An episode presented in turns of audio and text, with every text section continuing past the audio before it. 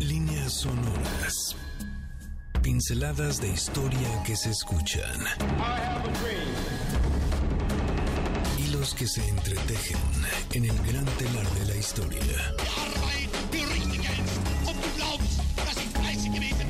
Eventos que definen nuestro presente y que nos transportarán al futuro. Oh my God, another plane has just hit, it hit another building, flew right into the middle of it. Explosion. Esto es Líneas Sonoras, pinceladas de historia que se escuchan con Carlos Carranza. Sí, sí, sí, sí, sí, ya llegamos, ya está aquí Líneas Sonoras. Es un gusto y verdadero placer poder compartir contigo esta tarde del sábado, ya el último sábado de septiembre que ha sido un mes más, más largo que cualquier discurso político de la actualidad. Así es que esto es Líneas Sonoras, estamos transmitiendo en vivo aquí en MBC 102.5. Qué gusto, qué placer compartir contigo esta tarde soleada aquí en la Ciudad de México. ¿Por qué no nos platicas dónde nos escuchas? En alguna parte de la República, en algún otro lugar del mundo porque además ya sabes que este programa se puede escuchar a partir del próximo lunes en las diferentes plataformas de podcast que puede ser Spotify, Amazon y por supuesto iTunes para que nos escuches en cualquier otro lugar. Pero también nos puedes estar sintonizando a través del www.mbsnoticias.com. Ahí está el, la radio digital y la webcam para que ya nos veas por aquí, porque ya llegó nuestro invitado. Esto es Líneas Sonoras y claro, como debe de ser, sigue bailando porque aquí venimos justamente a eso, a ser felices y a bailar. Te recuerdo, los teléfonos en cabina son el 55 5166 1025. Ahí está ya la titular de las líneas telefónicas esperando tu llamada para que además más adelante vamos a hacer las preguntas para que te puedas llevar alguno de los tantos, tantos, tantos y extraordinarios regalos que tenemos para ti en esta tarde.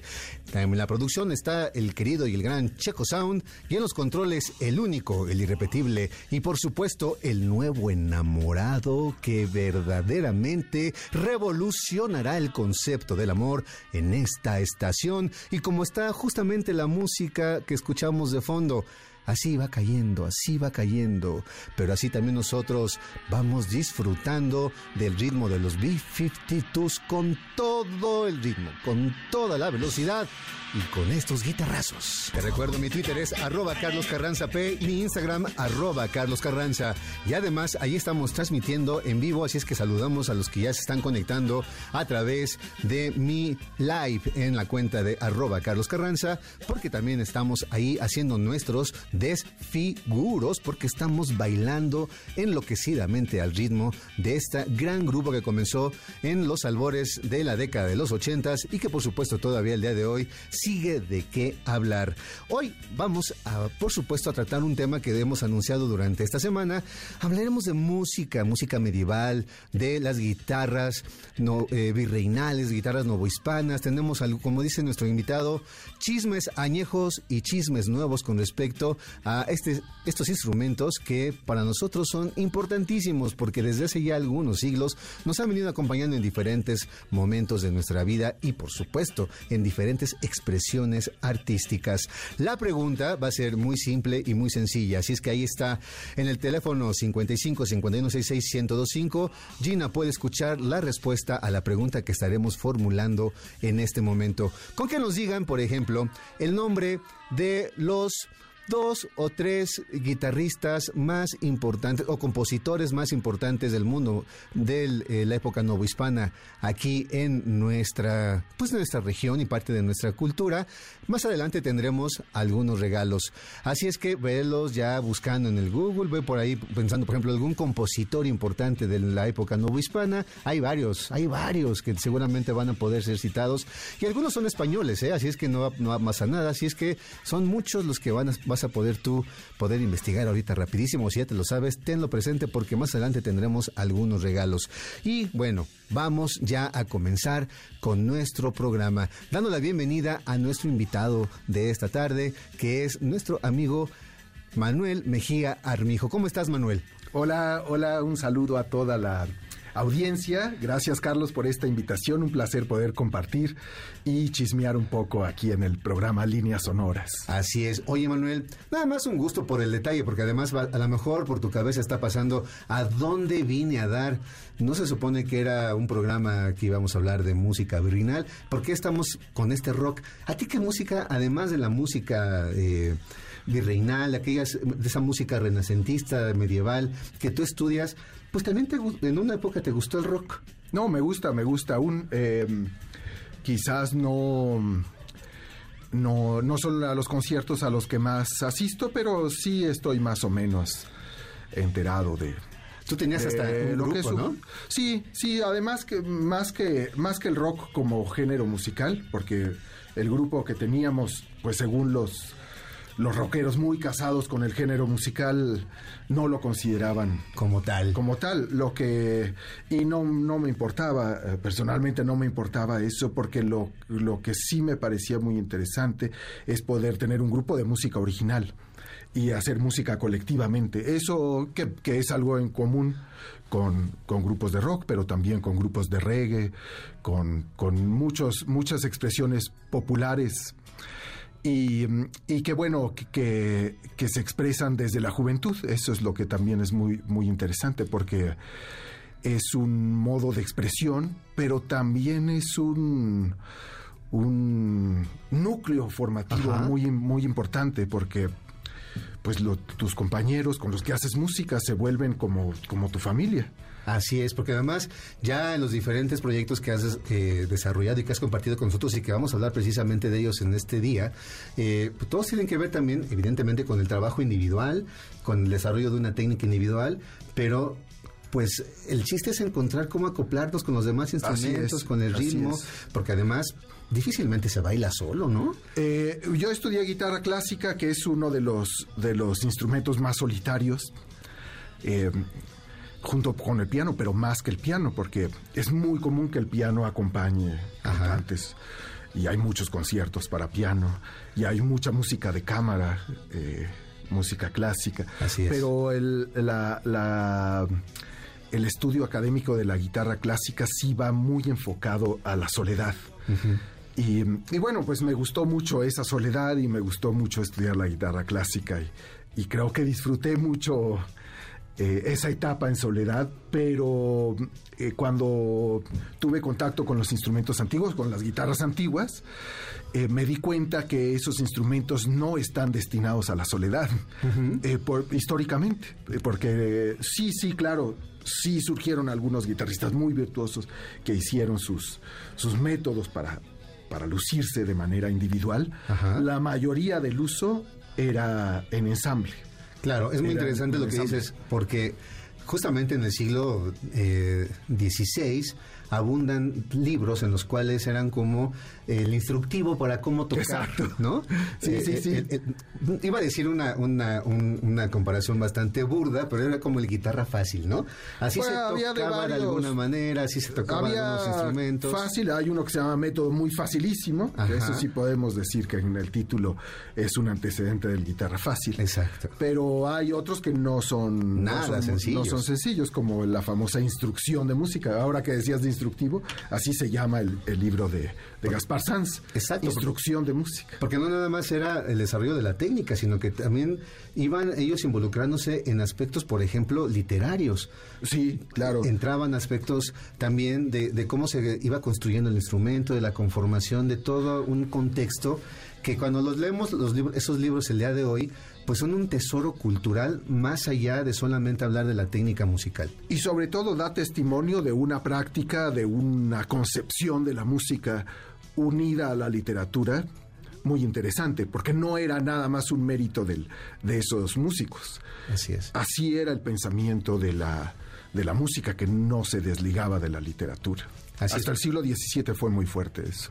Fue, una unión muy poderosa porque además la gente eh, cantaba canciones de carácter popular u otros más cortesanas, más cultas, pero sí había una intención de que la literatura, en este caso, pues eh, la poesía, por así decirlo, la lírica, fuera acompañada de diferentes instrumentos. claro, claro.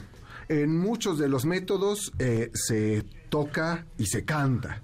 Y en otros eh, ya solo está enfocado el método a tañer el instrumento, pero si conocemos su contexto, vamos a ver que muchas de las piezas están relacionadas con, con el canto. Hay títulos de las piezas que no le entendemos nada si no sabemos que es porque tiene que ver con, con la con la poesía como uno de los de los títulos del, del de uno de los libros de los guitarristas del siglo XVII que se llama Los Imposibles, y no es porque sea imposible de tocar, de hecho es bastante sencillo, sino porque acompaña un tipo de poesía que tú has de conocer, que son estos famosos imposibles que, que habla Cervantes de, de, ellos. de ellos en un capítulo muy chistoso, cuando está hablando esta... Este, esta mujer, este, este personaje que, tiene una gran cultura popular, y que dice que a los poetas hay que desterrarlos, habría que desterrarlos a la isla de los lagartos. Así es. Porque se la pasan engatusando a, la gente. Sí, sí, sí. y dice, y se burla mucho de los imposibles. Así de es. vivo muriendo, eh, ardo en el hielo. Eh, Exacto. eh, esos son los, los imposibles. Entonces, bueno, ahí ya entendemos por qué se llama así. Esa La- es- esas figuras retóricas, literarias, que además son abundantes en todo tipo de poesía. Manuel, vamos a ir a un corte y ya regresamos para seguir platicando acerca ya, esto fue como un preámbulo para lo que vamos a platicar en este día. Amigas y amigos, esto es Líneas Sonoras, estamos en vivo en MBC 102.5 y prepárense porque ya estamos afinando todos los instrumentos para echar a andar el baile del día de hoy. Traemos el pasado directo a tus oídos a través de las líneas sonoras. En un momento continuamos. Gracias por continuar con nosotros. Esto es Líneas Sonoras. Baila, baila, baila, baila, donde estés, donde te encuentres. Si vas en el camino a algún otro lugar, mejor no lo hagas, pero pon mucha atención en el, en el camino ahí, en las calles, en las avenidas, pero sobre todo, eso sí, puedes mover el cuerpo un poquito al ritmo, evidentemente, de una de las grandes bandas que son Simple Red. Si estás comiendo, que tengas muy, pero muy buen provecho. Recuerda, levanta la copa, que a lo mejor tienes por ahí una cervecita, un tequilita, o ya mínimo con esa agüita de horchata que puedes estar disfrutando. Y por favor, brinda con nosotros, porque tenemos la posibilidad de ser felices el día de hoy. Pero si estás trabajando, calma, calma, ya pronto terminará la jornada laboral. Que acabas de entrar, no pasa nada, el tiempo se va rápido. Y para eso estamos aquí en Líneas Sonoras, para acompañarte con todo el ritmo que te queremos proponer en esta tarde. Ya me dijeron que la pregunta tal vez estaba muy difícil. Así es que bueno, vamos a cambiarla. Fíjense que en el primer corte nuestro querido invitado Manuel Mejía Armijo nos dio el nombre de una figura retórica, una figura literaria, que en la cual hace también referencia el gran Cervantes en uno de sus capítulos de Don Quijote y tiene un nombre muy sencillo que si pusiste mucha atención te vas a acordar de manera inmediata. Esa es la pregunta de este día. Con que nos digas cómo se llama ese tipo de poesía, ese tipo de verso, esa figura literaria, retórica, que además abunda en la poesía, por ejemplo, el fuego helado y cosas por el estilo, Ajá. porque eso es algo prácticamente silencio, suspenso, espacio, y ese justo es la respuesta que vas a poder brindarle a Gina, que están los teléfonos 55 51 66 1025. Allí están ya listas Gina y Arián, esperando, por supuesto, las cientos de llamadas, porque ahí van los primeros regalos. Tenemos tres pases dobles para Presidente, el show de Dante Gebel, que hará reflexionar sobre la vida, la muerte, la cotidianidad y la nostalgia. La cita es el 4 de octubre a las 8 y media de la noche en el Auditorio Nacional. Así es que van los primeros regalos y más adelante tendremos muchos más. Y regresamos con nuestro gran invitado Manuel Mejía Mijo, que nomás ya nos dijo que sí le gusta el rock, pero bueno, ya el día de hoy no va a venir precisamente a hablarnos de sus bandas rockeras favoritas, sino ya comenzamos precisamente a contextualizar de lo que hoy nos quiere platicar acerca de un instrumento que ya nos adelantaba, pues en su momento se puede entender como quizá un instrumento que se puede tocar solo, pero que ya también en ciertas épocas no se podía entender como el desarrollo solamente de la técnica, sino también en un contexto que exigía el acompañamiento de otros instrumentos, de otro tipo de expresiones y por supuesto estamos hablando de las guitarras, ¿verdad Manuel? Eh, yo creo que el tema de las guitarras virreinales es muy importante porque es el origen de las guitarras mexicanas y soslayar ese periodo eh, eh, resulta en una laguna muy grande para conocer el, el, origen de este instrumento tan ligado a nuestra identidad mexicana, pero también es una laguna en la historia universal de la música, porque el, los siglos de gran expansión de la guitarra en el mundo fueron los siglos de oro. Y, y en ese entonces ya estaban presentes las guitarras mexicanas, es decir, la, cuando hablo de guitarras virreinales, hablo de ese proceso.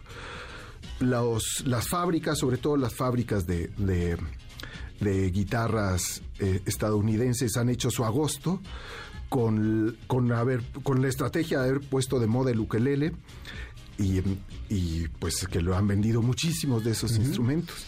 Y muchísimos grupos modernos los tocan en sus canciones. Pues mira, no había que dar tanta vuelta porque mm, el, el ukelele es un instrumento que, que proviene de Hawái. Hawái fue durante muchos tiempos un, un, reino y luego ya que se anexó a Estados Unidos, le el gobierno de Estados Unidos le permitió seguir teniendo sus reyes. Y en una época ante el éxito que habían tenido los vaqueros mexicanos para hacer una colonización de Baja California, establecer una vida sedentaria, es decir, tener agricultura, tener ganadería, y una serie de, rasgos culturales que llevaron para allá, los reyes de Hawái dijeron, queremos que nos presten una temporada a los vaqueros californianos y entonces fueron para allá. El, año pasado trabajamos en, el, en la sala de música del, Museo del Vaquero de las Californias, que está en, en el Triunfo, muy cerca de La Paz, Baja California, y mandamos a hacer varias guitarras mexicanas. Bueno, hicimos, hicimos en conjunto con el, con el laudero. Eh, pero fue, fue parte de lo que yo me encargué de esta, de la, de los contenidos de esta sala. Y pues tratamos de ver cómo habrían sido las guitarras mexicanas del de, los, de aquellos vaqueros californianos. Y pues resulta, lo que fuimos llegando eran en instrumentos bastante parecidos al, al, ukulele, pero más bonitos y que suenan mucho mejor. Esos que están ahí en el, en el Museo del Vaquero de las Californias son instrumentos hermosos. Claro. Y, mm, y, y bueno, pues ahora compramos los ukeleles que vienen de Estados Unidos, porque olvidamos las guitarras mexicanas. no hubiéramos tenido que dar esa gran vuelta geográfica si no hubiéramos olvidado el, origen. Así es. Oye, cuando dices fuimos investigando y estuvimos analizando, ¿con qué se cuenta para poder llegar a estas deducciones o a esta, este material? Me imagino, seguramente habrá algún tipo de descripción en algún texto o algo visual. ¿Cuáles son los recursos con los que se cuenta para llevar a cabo esta investigación? Ah, estás tocando un tema muy interesante de los chismes, porque eh, tenemos muchos testimonios literarios e iconográficos de, esto, de las guitarras virreinales. Tenemos pocos testimonios eh, materiales, pero eh, han ido apareciendo. de distintas maneras, tanto, tanto de manera nueva que han crecido como, como flores, y han aparecido también enterradas. Y yo de eso, de eso me interesa mucho hablar. Hay mucho más de lo que. O sea, del contexto, hay muchísima información que hay, que hay mucho que estudiar. Pero si también solo queremos ver eh, testimonios materiales, pues nos vamos a quedar pensando, esperando que aparezca algo. Si queremos ver fuentes musicales específicamente para la guitarra, nos vamos a quedar sentados esperando. Lo que hay que hacer es ir buscando en donde aparezcan las cosas e irlo conjuntando. Y ahí tenemos una riqueza enorme, porque además de todo lo literario y lo iconográfico, lo histórico, está la parte de las músicas tradicionales, que guardan cosas muy interesantes. Algunas se pierden, por eso pasan a, formar parte de la categoría de, de, lo histórico. Pero otras no se pierden o quedan huellas, quedan huellas vivas. Se van adaptando, van cambiando. Van cambiando, sí, sí, pero podemos seguir ciertas, ciertas huellas vivas. Em, y, y bueno, pues esos son los, los chismes de los que quería hablar. Quisiera contarte algunas A ver. historias en particular. A ver. Una de ellas, eh, la historia antigua es que en 1511, y aquí podemos darle un, un inicio a las guitarras virreinales, que ni había virreinato, pero, pero bueno, vamos a llamarle así.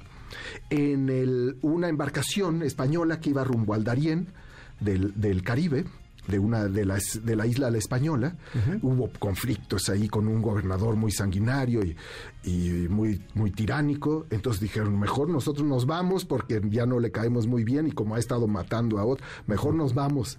Y fueron rumbo al Darién, iban rumbo al Darién a, a Panamá. Y entonces al ir bordeando los agarró una tormenta, los azotó contra la contra las rocas y naufragó su embarcación. Entonces murieron varios de los náufragos, pero algunos sobrevivieron. Uno de ellos, de nombre Gonzalo Guerrero, logró salvar su vida, ya estaba en un estado lamentable, enfermo, deshidratado, porque una familia maya los, lo ayudó. Entonces, pues él se sintió muy agradecido y decía, ¿cómo voy a agradecer a esta familia que, que me ha tratado tan bien? Eh, si pues, soy un náufrago que llegué desnudo y enfermo y sin nada, sin ningún bien. Después se le ocurrió, pues voy a, a enseñarle cosas a al niño de la familia. Él era bastante joven también, tenía como 25 años. Y, eh, pero a, a un niño adolescente como de 12, 13 años, dijo, pues le voy a enseñar algunas cosas que quizás le sean útiles. Y lo que decidió enseñarle fueron cosas de carpintería, Ah. que él había aprendido con un mae- maestro que, que en su crónica lo, lo señala, Andrés de Piedra Santa. Y dice que este gran maestro extremeño eh, lo que hacía muy bien eran instrumentos musicales y se anima a hacer con el niño maya un instrumento musical que le llama el gambarrino. Y lo hacen sacando una huech, que es un armadillo de su cueva. Y con otros, con las herramientas que tenían los mayas para, sobre todo para cosas textiles, y un mazo que ya él había hecho, logran construir el gambarrino. Y con las tripas de un och, que es como un tlacuachito. Y suena muy bien el gambarrino y se gana a todos los de la familia. Bueno, pues ya con eso, ya, pues él siente que, que pagó su, Su deuda. su deuda moral, exacto, porque no se la cobraban, pero era una deuda moral. Y además se puso muy feliz, él en su crónica está muy feliz de que le van a seguir encargando gambarrinos. Bueno, eso su- sucedió hace más de 500 años. Y, y se quedó ahí en la literatura, esa, esa crónica. Y hace poquitos meses, en un evento sorpresa que tuvimos en el Teatro Lola Cueto, donde hay música todos los jueves, en uno de esos jueves, el maestro laudero Salvador Soto nos presentó el gambarrino que él lo hizo según la ¿Qué pues tal? según, Según la inspiración de la crónica. ¿Qué tal? Y, y bueno, pues es este que estoy presentando aquí y ojalá que el, el que tú lo puedes ver, Ajá. la audiencia no, pero lo podrá escuchar. Mira, vamos a sacarle una fotografía y ¿te parece que vamos a ir un corte? Se Claro, está yendo claro. muy rápido el programa porque es una plática muy sabrosa, pero regresando lo vamos a escuchar. Perfecto. Pues, pero vamos a sacar la foto y la vamos a subir a nuestras redes sociales. Amigas y amigos, estamos en suspenso para escuchar el gambarrino. Vamos a un corte y volvemos aquí a MBC 102.5. La historia es la ciencia de lo que nunca sucede dos veces. Paul Valery. President Kennedy has been assassinated. It's official now. The president is dead. No te despegues de líneas sonoras. En un momento, regresamos. De la revolución venimos y vamos con sus principios a abrir un nuevo capítulo en la historia de nuestro país. El único deber que tenemos con la historia es reescribirla. Oscar Wilde. Ya regresamos a líneas sonoras. Que digan misa, pero esta es una de las mejores canciones que hay en español y está compuesta por Cerati, así es que ni modo, ya pueden haber muchas y muchos más, pero en definitiva esta es una de las mejores canciones que tenemos porque además pues tiene su historia de amor, su historia romántica y bastante linda, que bueno, ya sabemos en qué terminó el buen Cerati. Pero ya, esos son algunos años después. Les recuerdo que estamos regalando varias cosas. Tenemos tres pases dobles para Presidente, el show de Dante Hebel, que te hará reflexionar sobre la vida, la muerte, la cotidianidad y la nostalgia. La cita es el 4 de octubre a las 8 y media de la noche en el Auditorio Nacional. Pero ahí te van más regalos. Dos pases dobles para Elefante el día 27 de octubre a las 9 de la noche en La Maraca. Y de una vez va otro regalo, un pase doble para El Cojo de Inishman, una comedia oscura y satírica con la actuación de Sergio Zurita y un gran elenco te esperan el 6 de octubre a las 8.30 de la noche en el Teatro Rafael Solana. Teléfono en cabina 55 51 66 1025. Ahí está Gina y esperando la respuesta. Y la pregunta ya la cambiamos, la pusimos más fácil. Si, es que escuchaste el primer bloque, es ¿cómo se llama la figura literaria, poética, el recurso también musical? En el cual eh, hizo alusión precisamente nuestro invitado, que es Manuel Mejía, que además Cervantes se burla en el Gran Quijote y te vamos a ayudar. Es fuego, helado, es algo perfectamente. Y además hay un tipo de pastel que así se llama. El pastel. ¿Por qué? Pues porque es muy difícil de hacer. Así es que bueno, ahí están las dos claves para que te lleves alguno de estos regalos y tenemos más para el siguiente bloque. Así es que no te nos vayas a desconectar de aquí, de líneas sonoras. Ah, caray, se nos está brincando el LP. Es que ya se nos rayó el disco. ¿Hace cuánto no escuchábamos eso? Pero bueno, la vez anterior, bueno, en el bloque anterior, en la base anterior hace muchos siglos, el buen Manuel Magiar, mi hijo, nos estaba contando la historia del gambarino. Así es que ya de- dejamos las- los puntos suspensivos.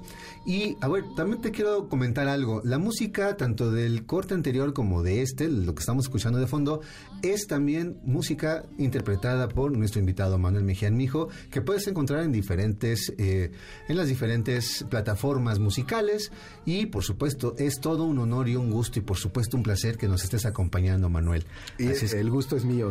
y a ver, ahí va la gran primicia. No solamente vamos a escuchar cómo se escu- cómo, cómo eran los sonidos posiblemente del gambarino desde hace varios siglos, hace unos 500 años prácticamente. Hace más de 500 años, sí. Así es que, además, queridas amigas y amigos, prepárense porque vamos a escuchar una primicia mundial a nivel radiofónico. Venga, mi querido Manuel. Ya, muy bien. Esto es algo de lo que pudo, a- porque cuando terminan el gambarrino en este evento que sucedió hace más de, más de 500 años, cuando terminan de construir el gambarrino, Gonzalo Guerrero le enseña a Jaugalel, que así se, se llamaba el niño, le dice que le enseñó algunas tonadillas. Tonadillas, eh, yo, yo entiendo que se refiere a que son canciones que se podían cantar, pero no se las enseña cantadas, sino eh, toca la melodía en, el, en, en este instrumento. En este instrumento que era así era en general como funcionaba la guitarra con cuatro órdenes en aquel entonces. Y es una manera como se como se tocaba así como como lo hice ahora.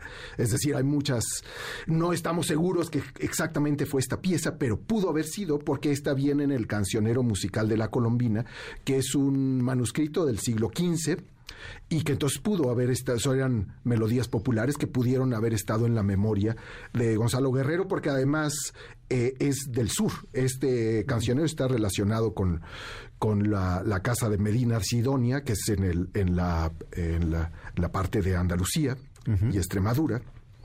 Entonces, bueno, hay muchas cosas. Es como a lo que nos acercamos nosotros con, con la investigación. que pudo haberle, Claro. haberle tocado en, en la guitarrilla? No podemos saberlo a ciencia cierta porque no hay una grabación ni nos dijo específicamente, pero podemos aproximarnos a lo que pudo haber tocado, que ya es una buena Claro. aproximación. Sí, porque además me parece importante la insistencia en que en esa palabra que está subrayando, ¿no? Lo que pudo haber sido.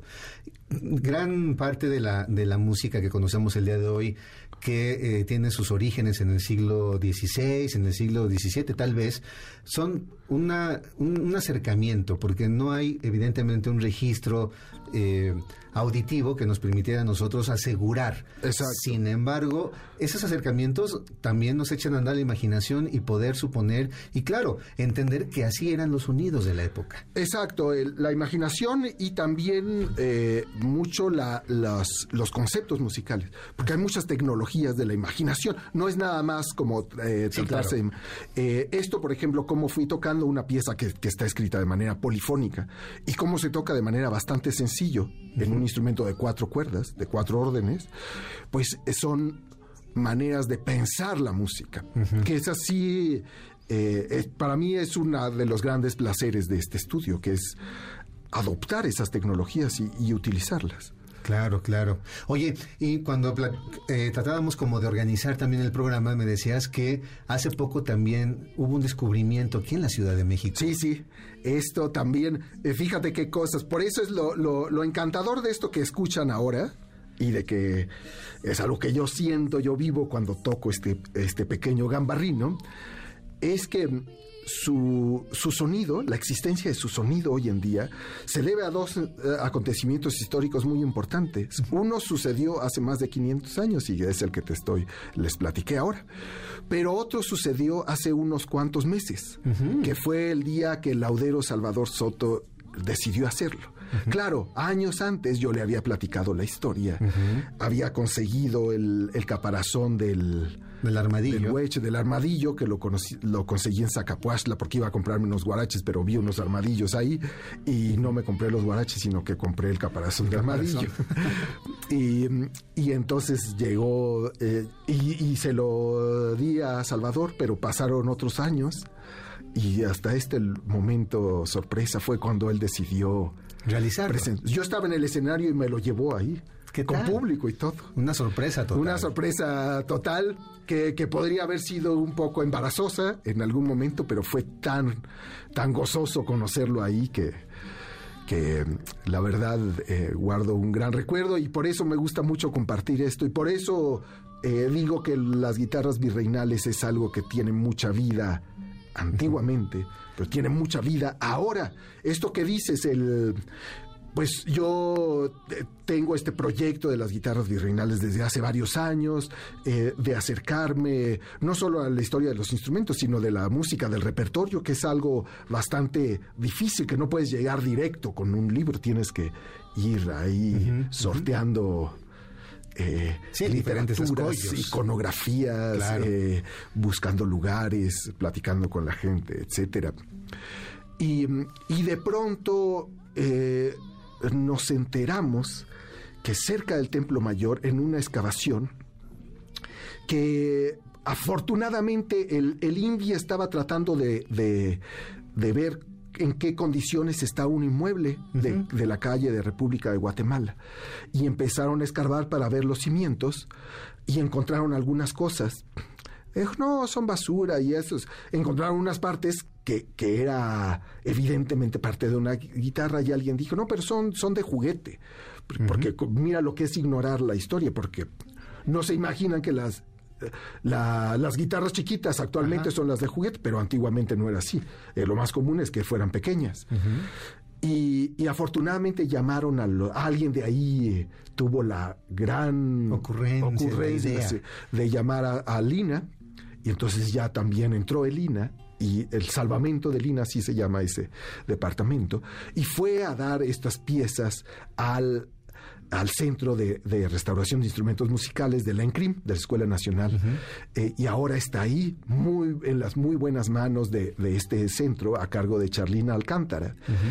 Y, y bueno, pues es un testimonio material valiosísimo. Nosotros suponíamos que ahí estaba por todas las demás testimonios que existieron, pero no teníamos un testimonio material. Un amigo, un colega que se llama Martín Valencia, en una conferencia en, en Guitunam eh, durante la pandemia, él decía, no, pero pues yo creo que van a aparecer.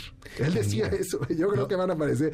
Pues lo veo difícil, si del siglo XIX hay muy pocos, del XVIII casi no hay nada. ¿Tú crees que va a aparecer la guitarra de Tizatlán, estas, eh, estos instrumentos tan antiguos? Sí, yo ¿Qué creo tal? que va a aparecer. Y Y, mira, tuvo razón. lo Porque vaticinó. después apareció, claro, están, estaban a cinco metros en una zona pues que es ca- casi un lodazal, porque tú sabes cómo es esa. Muy cerquita del Templo Mayor. ¿Qué tal? Es todo, toda una noticia y además es algo increíble que se hayan podido conservar. Y tú ves esas piezas, se conserva el brazo, es un poquito más chiquito que el del gambarrino, pero tú reconoces estos instrumentos. Ajá. Tú lo ves, si tú...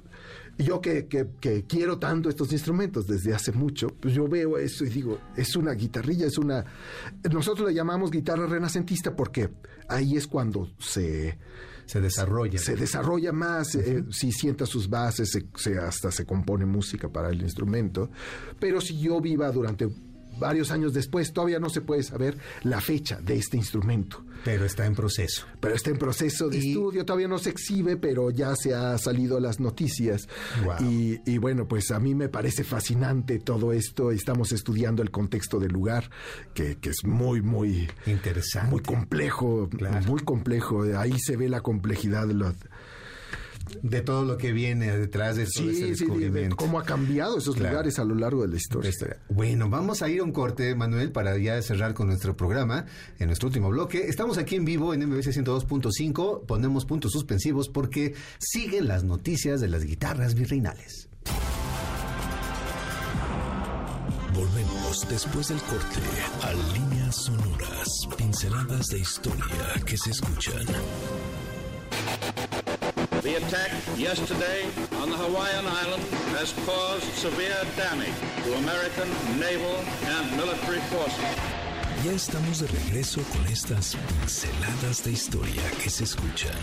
Estás en Líneas Sonoras eh, eh, agarre su pareja, vamos, venga, baile, ah, bailele, bailele, pero eso, pula el piso como debe de ser, porque además ya estamos agarrando aquí vuelito y vamos a dar más regalos. Tenemos un pase doble para el concierto de Pandora y Flans Inesperado Tour el próximo 7 de octubre a las 8 de la noche en Jardines de México, allá en Tequesquitengo. También tenemos un pase doble para el concierto de Juanes el jueves 19 de octubre a las 8 y media de la noche en el Auditorio Nacional. Si es que estamos bien, pero bien regalados Presidente, concierto de Elefante, la comedia El Cojo de Inisham, tenemos el concierto de Pandora y Flans, el concierto de, Juanes, y la pregunta es muy simple y sencilla. ¿Cómo se llama la figura literaria, poética y retórica a la cual hicimos nosotros alusión al principio del programa? Y como ya es una costumbre aquí también en Líneas Sonoras, vamos a hacer un cajón de desastre, es decir, una recomendación para que asistas la próxima semana. Hola, ¿cómo están? Mi nombre es Ivana Fonreteg y soy la autora del libro Johnny Blackton, una aventura de piratas llena de sorpresas, llena de personajes increíbles, muy, muy emocionante. Y la semana que entra, el miércoles 4 de octubre a las 8 de la noche, voy a presentar mi libro con la gran escritora Elisa Quijeiro. Por favor, no se lo pueden perder. El cupo es limitado, así que hagan sus reservaciones con tiempo. Líneas sonoras, pinceladas de historia que se escuchan. Ahí está ya la invitación para que también esta semana vayan y disfruten de la gran presentación de este libro que ya hemos platicado también aquí de Johnny Blackdown. Y bueno, comenzamos este corte y este bloque como debe de ser, bailando. Y nuestro querido invitado Manuel Mejía Mijo también se sube un poco a este tren y dice que también necesitamos bailar y por ahora un poco con los ritmos de hace algunos siglos, ¿verdad? Sí, eh, si hay alguna de las danzas mm, que se debe de tocar con, la, con las guitarras antiguas mexicanas, con las guitarras virreinales, es el tocotín. El tocotín. Voy a tocar un tocotín tradicional, que aún lo bailan algunos eh, lo bailan las personas en la Sierra Norte de Puebla. Este es un tocotín de Xochitlán. Con un instrumento llamado el gambarino. Con el gambarino. Eso, venga. Ya, muy bien. Ahí están los aplausos que se escuchan detrás de la cabina y por supuesto seguramente allá ustedes, amigas y amigos desde sus casas, también están aplaudiendo. Muchas gracias Manuel por habernos acompañado en este programa de líneas sonoras. Eh, nos platicabas que cada jueves hay conciertos en un teatro ahí por Coyoacán. Eh, sí, en el Teatro Lola Cueto que está en Francisco Sosa 298 en Santa Catarina, Coyoacán, tenemos un ciclo que se llama La Música de cada jueves. Ahí yo me encargo de la programación. Es, es una programación variada, pero son en general ensambles donde se escucha la música de manera natural, de manera directa. El próximo jueves hay un grupo de, de de Colombia, luego un grupo que se forma, se van a reunir de Guanajuato, de México y otro que viene de Francia y se van a reunir a hacer música antigua con, la, con un ensamble de flautas dulces. Eh, en fin, eh, consulten la cartelera en La Música de cada jueves, ahí tiene su página en Facebook. Perfecto, oye, pues muchísimas gracias Manuel y mandamos saludos también a las personas que se conectaron a nuestra transmisión. Por supuesto está Otto Cázares, Archivo Casasola, Angélica A Carmen Luna, a Ismael Pérez, a Checo también andaba por ahí, a la Pingui, también estaba Camilo, Fernanda, en fin, tantas y tantas personas que se conectaron con nosotros aquí en Instagram. Y les recuerdo que... Ah, sí, claro. claro. Eh, también para, si quieren seguir esta historia de las guitarras virreinales, pronto desde la página de Grupo Segrel, Ajá. la página de Facebook, porque la otra está más dedicada al método de bandurrias, eh, la página de Facebook, vamos a publicar un video en el recinto de Guatemala 71 donde apareció la guitarrista. Ahí está.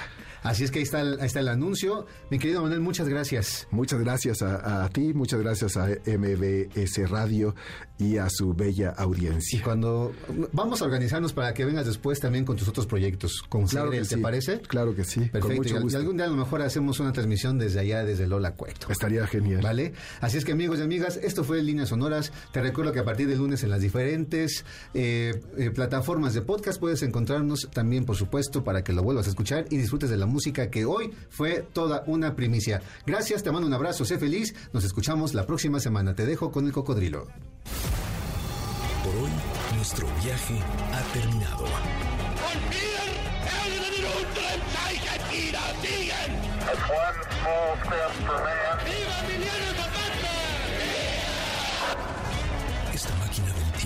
volverá a despegar la siguiente semana. Los esperamos aquí, en líneas sonoras, pinceladas de historia que se escuchan. Martin Luther King 20 minutes ago died.